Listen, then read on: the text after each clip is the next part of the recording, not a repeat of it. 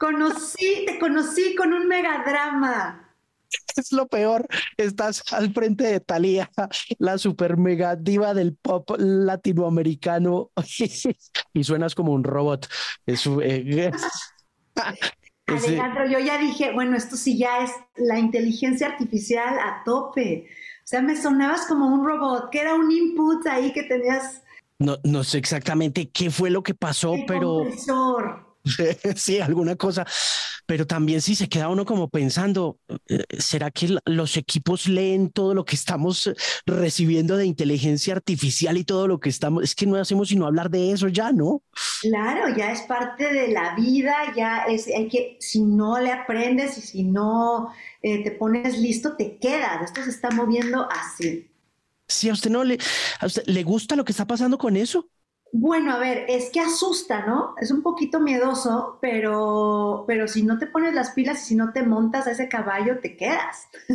y ya llegan las arenas movedizas y te, te jalan. Entonces tienes que meterte ahí, montarte, aprender y estar al tanto, porque no, e, esto es algo imparable, ¿no? Sí, es una cosa que no tiene reversa, es Exacto. algo que va para adelante como absolutamente todo, pero hablemos del hablemos de ir para atrás un poquito, porque hablemos de que también el ir para atrás es ir para adelante, es el reconocer de dónde venimos, dónde estamos plantados, parados y quiénes pusieron esas piedras para estar aquí, ¿no? En este caso, estoy presentando aquí eh, para todos ustedes mi nuevo proyecto que se llama Mixtape, el soundtrack de mi vida, sale con Paramount Plus. Es una serie de tres episodios donde hablamos precisamente de la evolución de la música desde el gramófono hasta la inteligencia artificial, pero tocándolo desde una perspectiva ochentera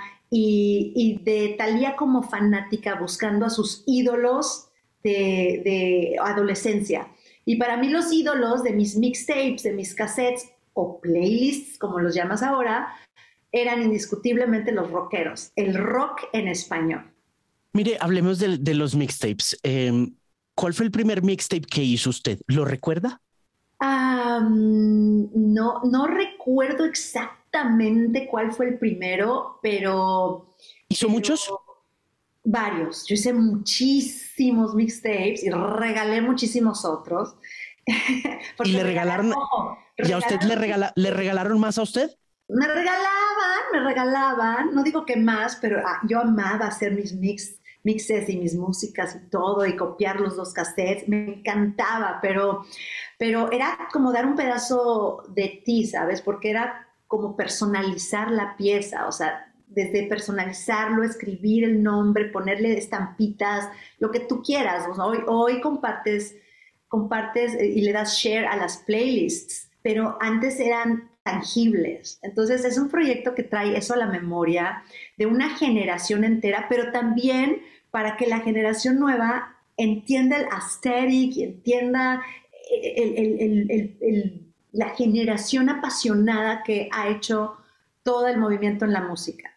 Sí, ¿usted siente que nosotros fuimos más apasionados por el hecho de haber tenido esa oportunidad tangible de tocar las cosas que regalamos musicalmente, de haber tenido esos formatos físicos en nuestras manos?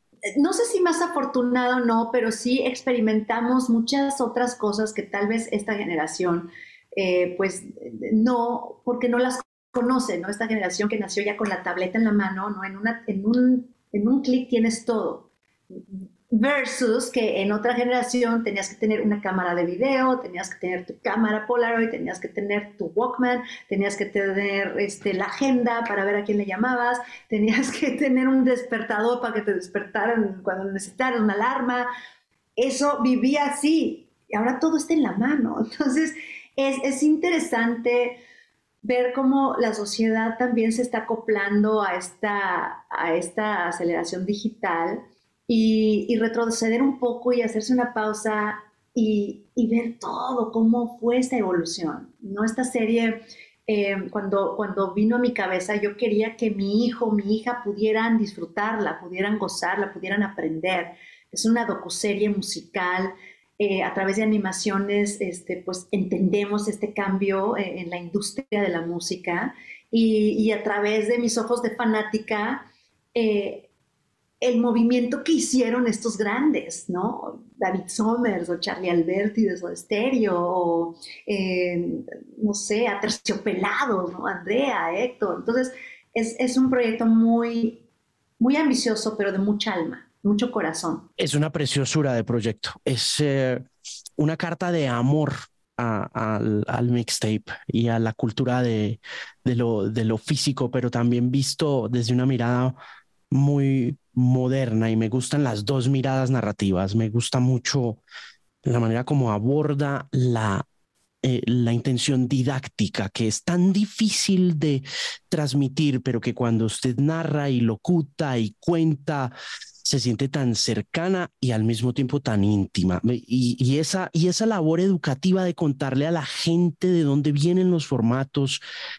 eh, contada por usted con el, con el apasionamiento de una fan es algo que yo creo que le da un valor incalculable al, al, al, al documento, porque en serio que en una era de tanta desinformación, de tanta dificultad para transmitirle a la gente una idea que una persona como usted, desde su, de su capacidad de alcance, se siente a contarle a la gente, mire, esto comenzó acá, es bastante valioso. Es, creo que son las dos cosas.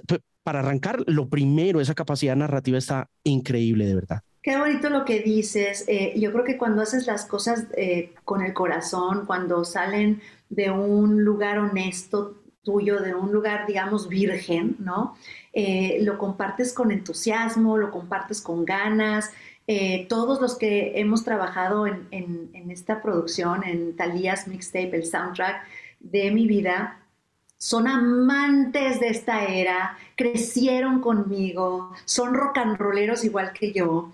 El productor musical, por ejemplo, Aureo Vaqueiro, te cuento una historia que te va a gustar o les va, les va a interesar, que él y yo nos conocimos de 15 años eh, y él era músico y yo era cantante cuando salíamos de gira en camiones así largos de ciudad en ciudad en ciudad y nos compartíamos los audífonos para escuchar nuestro Walkman, nuestros cassettes del rock en español. Entonces yo, decía, Aureo, el único que me va a entender de que se necesita respetar el ADN de cada canción, pero además haciéndolo de un lado de homenaje y de agradecimiento, eres tú porque lo viviste conmigo. Y así mismo me encontré, este, pensé, ¿quién me puede ayudar a, aterrizar lo visual como lo estoy viendo? Y dije, mi amigo Simon Brand. Simon también estuvo conmigo en una era también ochentera y videos icónicos que tenemos juntos, que, que, que hicimos juntos, y además rockero. Entonces, todo como que, todo el equipo, toda la gente que ha participado en esto, lo hemos hecho de, desde el amor y desde el ángulo de fanáticos. Y una de, la, y una de las cosas que inmediatamente conmueven, pues es el comienzo. Con, no quiero hablar mucho del tema para no hacer spoilers, pero, pero sin duda una de las más conmovedoras cosas que siente uno también como, como parte de ese, de ese fandom es eh, que usted comience y le rinde el homenaje a Marciano Cantero de los Enanitos Verdes. ¿Sabe? Eh, me pareció un detalle bellísimo arrancar con Marciano, ¿no? Y con, con la muralla verde, ¿no? Pues es que mira, la muralla marcó a, tanta gente, los enanitos. Y como te digo, este, este, esta idea empezó eh, a aterrizar en mi cabeza en el 2019. Y mm, por ahí del año pasado se terminó la producción. Eh, filmamos a principios del año pasado. Entonces cuando pasa lo de Marciano, pues obviamente ya estaba todo editado. Entonces yo dije, paren absolutamente todo. Tenemos que meternos de vuelta a editar porque esto tiene que ser para Marciano. Entonces todo mundo, o sea, como con la mano en el corazón, este, con todo el gusto haciendo estos cambios para pues para eso, rendir ese homenaje y, ese agradecimiento. Y suena bastante bien. Quiero preguntarle por la escogencia de los músicos jóvenes. ¿Cómo llega a ellos y cómo los escoge? Qué padre. Cuando empecé yo a, contactar este, a la realeza del rock en español, que no fue nada fácil, cariño, porque ellos viven como que en sus, en sus universos, son intocables. Entonces cuando empecé a encontrar con quién, cómo comunicarme, empecé a hablar con ellos por teléfono y, o sea, yo así de que, hola, ¿cómo estás? Así, así. Eh, y les empecé a explicar que en esta serie yo quería hacer un puente, un puente entre la historia que quería escuchar de ellos y al mismo tiempo invitar a estos nuevos pioneros de la era digital eh, a través de YouTube, de TikTok, que han destapado una carrera, que están nominados ya a los Grammys, a los premios de música y que arrancaron en esta era digital. Estos chicos que, que también se sumasen para amplificar así más el mensaje de, todos. Entonces lo entendieron muy bien y, pues fue algo muy orgánico. El, ver a Bruces, por ejemplo, cantando La muralla, me hizo algo tal cual. Bruces y Ben Carrillo, porque eh, la letra es que estoy parado sobre la muralla que divide lo que fue de lo que será. O sea, es tan claro, pero eh, hacía mucho sentido. Hacía mucho sentido poner esta colaboración en, el capítulo donde hablamos de la, era digital. Entonces, eh, eso por ejemplo, o tener una Kenia Oz montada en el tema de la mosca tsetse, para no verte más, y hacerlo las dos así tipo drama, tipo así telenovelesco, porque daba sentido eh, todo. Y creo que, no sé, hemos logrado algo muy increíble, conocido no solo a mis ídolos, sino que ahora se convierten en grandes amigos en mi vida y estoy muy agradecida de este proyecto. Qué bonito. Cuando se sienta con estas nuevas generaciones, eh, más allá de ese gran entusiasmo que usted les inyecta, porque cuando se sienta a hablar con Ben y con eh, Bruces, es indiscutible que, que el liderazgo sale a flote como esta figura trascendental del pop. Pero ya después, como madre eh, y como mujer, hay cosas que le preocupan de estas nuevas generaciones, hay cosas que puede ver en ellos que dice, ok, puede que por acá haya problemas o no.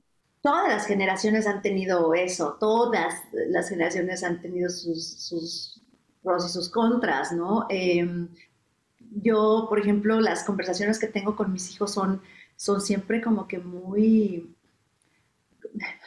aprendo muchísimo, muchísimo, porque tienen otro chip, ¿sabes? Tienen otra información ya codificada que tal vez no está ni en ti ni en mí, pero ellos ya vinieron con ese chip, ¿no? En, o sea, en las células, en el ADN. Entonces realmente es, es increíble tener estas pláticas y, y, no sé, por ejemplo, una de las conversaciones que tuve con mi hijo eh, acerca del proyecto, él me decía, a ver, mamá, pero explícame otra vez cómo dentro de este plástico, aquí, cómo en esta cinta se imprime la, o sea, cómo la música está ahí, cómo se pega, cómo, se, cómo está la música ahí.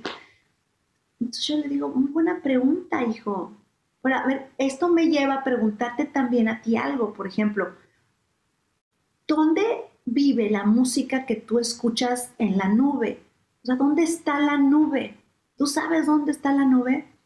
Mm, no. Entonces, eso también nos llevó a aterrizar mucho del proyecto. O sea, yo no, no sabía que la nube viaja bajo del mar. Increíble. ¿Verdad? O sea, como que la nube está allá en los satélites. Pues si uno se la imagina arriba, claro. Bajo el mar están los cables y las cosas y dices, ¿what?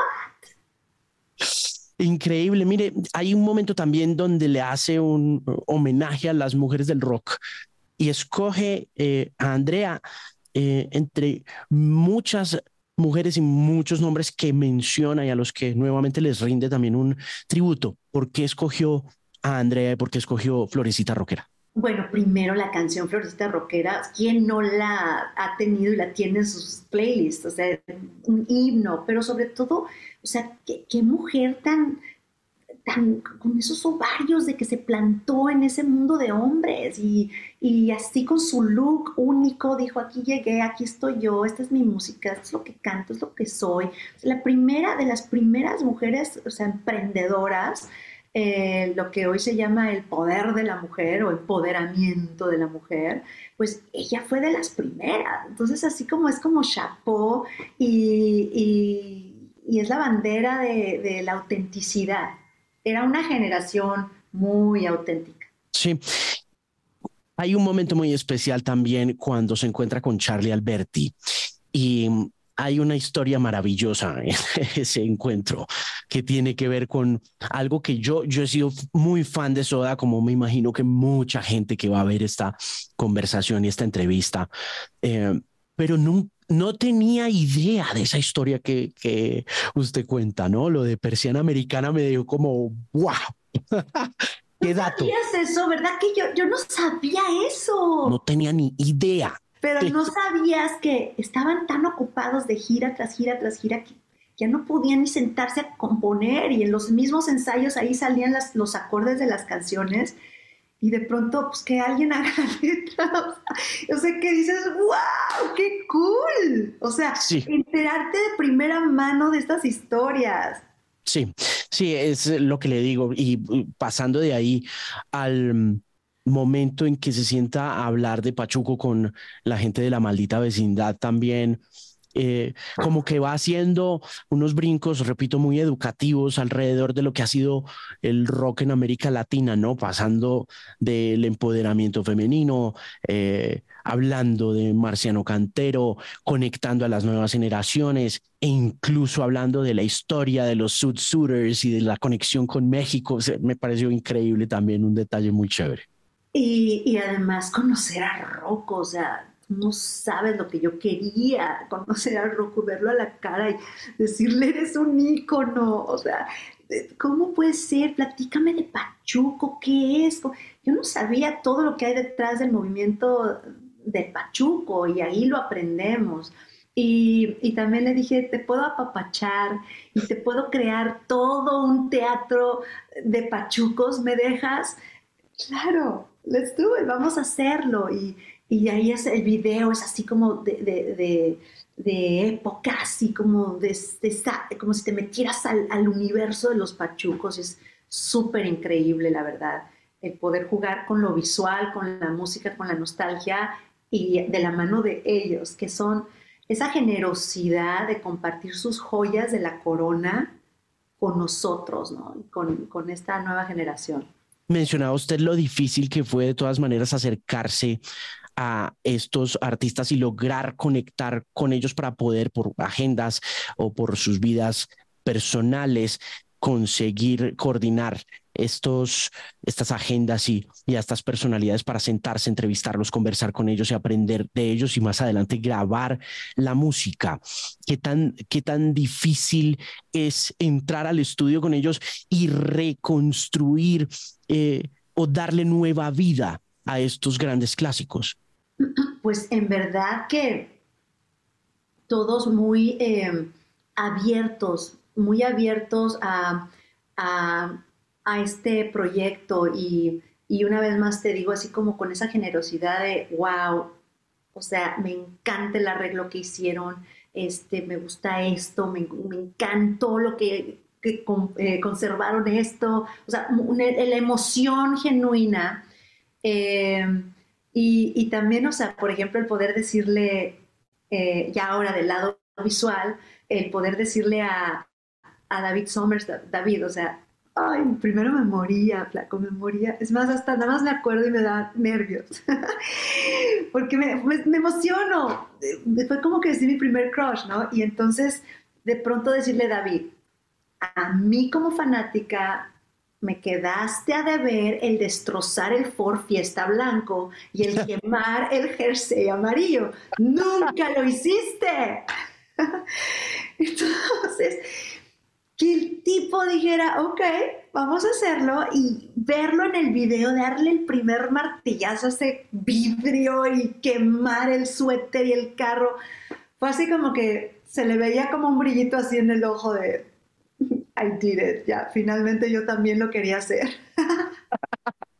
Mire, la felicito, le agradezco de verdad. Em, la docuserie está increíble, la factura, el libreto, el guion, la escogencia de las canciones, no pudo haberlo hecho mejor, está fantástico todo lo que ha hecho y le deseo lo mejor con esta rememoración y esta remembranza y lo que le decía al principio, esta carta de amor a los 80, al rock en español y a la música que tanto nos enamoró. Muchísimas gracias por el tiempo, es un gusto conversar con usted y de nuevo lo mejor para este 2023. Ale, precioso, muchísimas gracias. Me encantó verte, platicar contigo, con tu gente y eh, compartirles acerca de mi mixtape, el soundtrack de mi vida, que no se lo pueden perder en estos tres episodios maravillosos en Paramount Plus. Across todo MTV también va a estar y el disco que está espectacular, que sale a la par, sale esta serie, sale todo, así que pónganse bien listos para brincar esta era y conectarse con la magia del mixtape. Gracias, cariño. Gracias, Talía. Un abrazo muy grande. Buena tarde. Besos. Chao. Colombia, potencia de la vida.